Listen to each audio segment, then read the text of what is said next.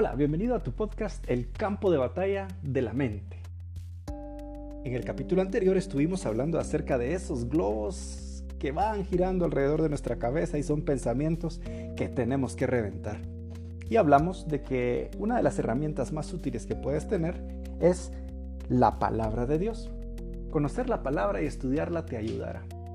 Pero ahora queremos compartirte otra herramienta más y es la oración. Es probable que hayas escuchado mucho acerca de la oración y posiblemente que hayas hecho muchas clases de oraciones.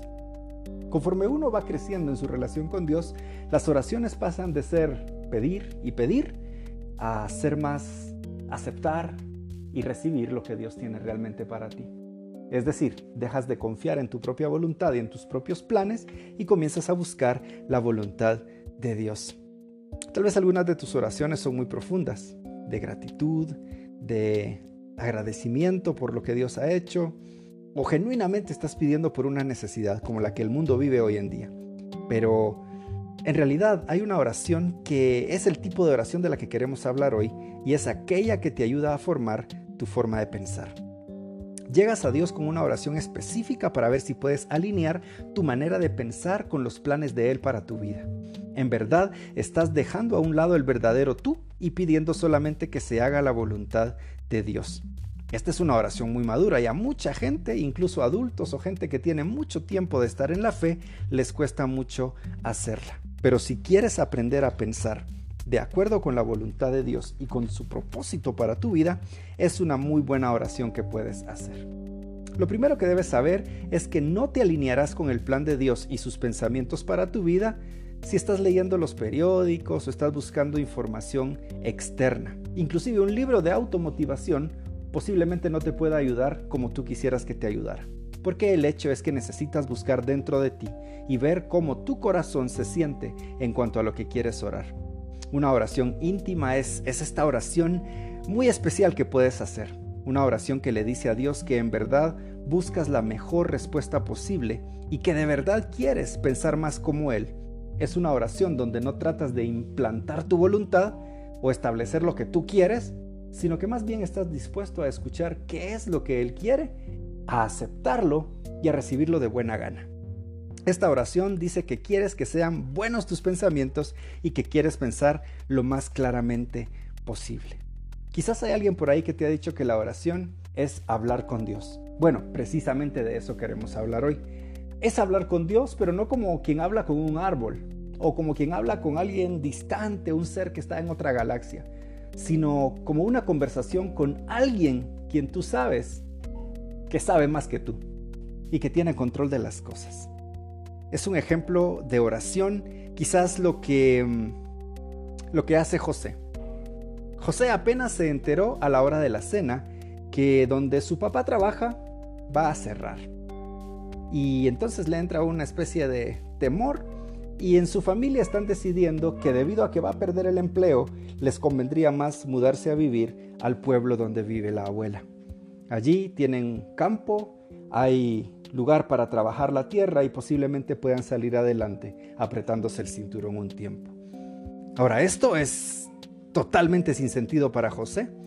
Eh, él, es parte de la escuela, eh, él es parte de todo lo que está sucediendo, él es parte de la iglesia, él tiene tantas cosas que hacer, tantos planes, no es posible que se vayan a mudar a un pueblo.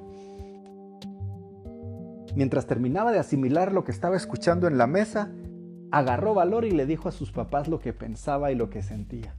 En realidad los hizo sentir muy mal, porque pues ningún padre quiere fracasar, ni quiere ver fracasar a sus hijos. Pero lo cierto es que la situación estaba muy difícil. El padre de José le dijo que era algo que necesitaban hacer y que le pedía que lo considerara y que lo platicara con Dios de ser posible. Al principio José no estaba muy seguro de qué tanto le importaba lo que pensaba Dios, pero al llegar la noche decidió que en realidad no tenía mucho que perder. Después de todo, mañana le tendría que contar a todos sus amigos que se iba a ir a vivir a un pueblo. Sus primeros intentos de oraciones no le salieron muy bien. Su enojo se interponía y se encontraba pidiéndole a Dios que cambiara toda la situación para que se pudieran quedar ahí. su conversación iba más en la línea de Dios, ¿por qué está pasando esto? O Dios, ¿por qué no cambias la situación? ¿Por qué tiene que cerrar la empresa? ¿Por qué tiene que haber una crisis en el mundo? Y José no se sentía bien con ese tipo de oraciones. Así que decidió dejar de estar enojado y simplemente decirle a Dios lo que estaba en su corazón. En ese momento su oración cambió. Su nueva oración se escuchaba más o menos así. Hola Dios, no me siento nada contento en este momento.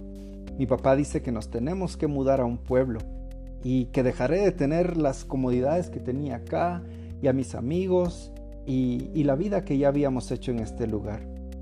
Si hay alguna manera en que tú pudieras cambiar la situación para que no tengamos que irnos, de seguro que me encantaría.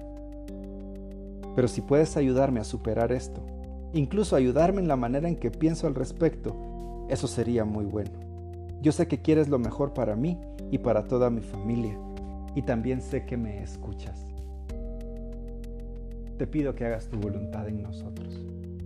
Esa es una oración diferente, es una oración distinta, es una oración donde no tratas de poner tu voluntad por sobre los planes de Dios, sino que estás dispuesto a qué es lo que Dios tiene para ti. ¿Puedes ver lo que José hizo correctamente? Bueno, tú también lo puedes hacer. Puedes decirle a Dios exactamente cómo te sientes, qué es lo que está pasando en tu mente y en tu corazón, sin tratar de imponer tu voluntad sobre Él. Porque después de todo, Él sabe más, Él sabe mejor. Puede que Dios tarde un poco en responder a una oración. Puede que la respuesta de Dios no sea precisamente la que tú esperabas.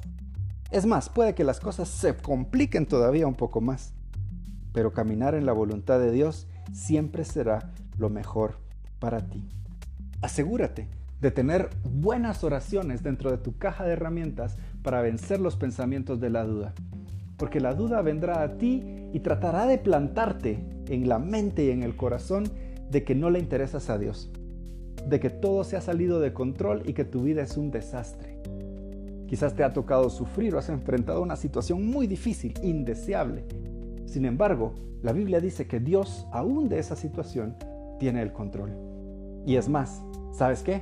Dios conoce el final desde el principio. Quizás tú te angustias y te abates mucho por, por la situación que estás viviendo, pero Dios ya sabe cómo terminará todo. Dios ya sabe que tú eres su hijo. Dios te ama y te tiene dentro de sus planes y al final de la historia todo va a salir bien. La Biblia dice que allá en el cielo Él mismo va a secar las lágrimas de nuestros ojos. ¿Qué quiere decir eso? ¿Por qué vamos a llorar en el cielo? ¿Será que toda la tristeza y todo el dolor se nos va a acumular? No, yo creo que no.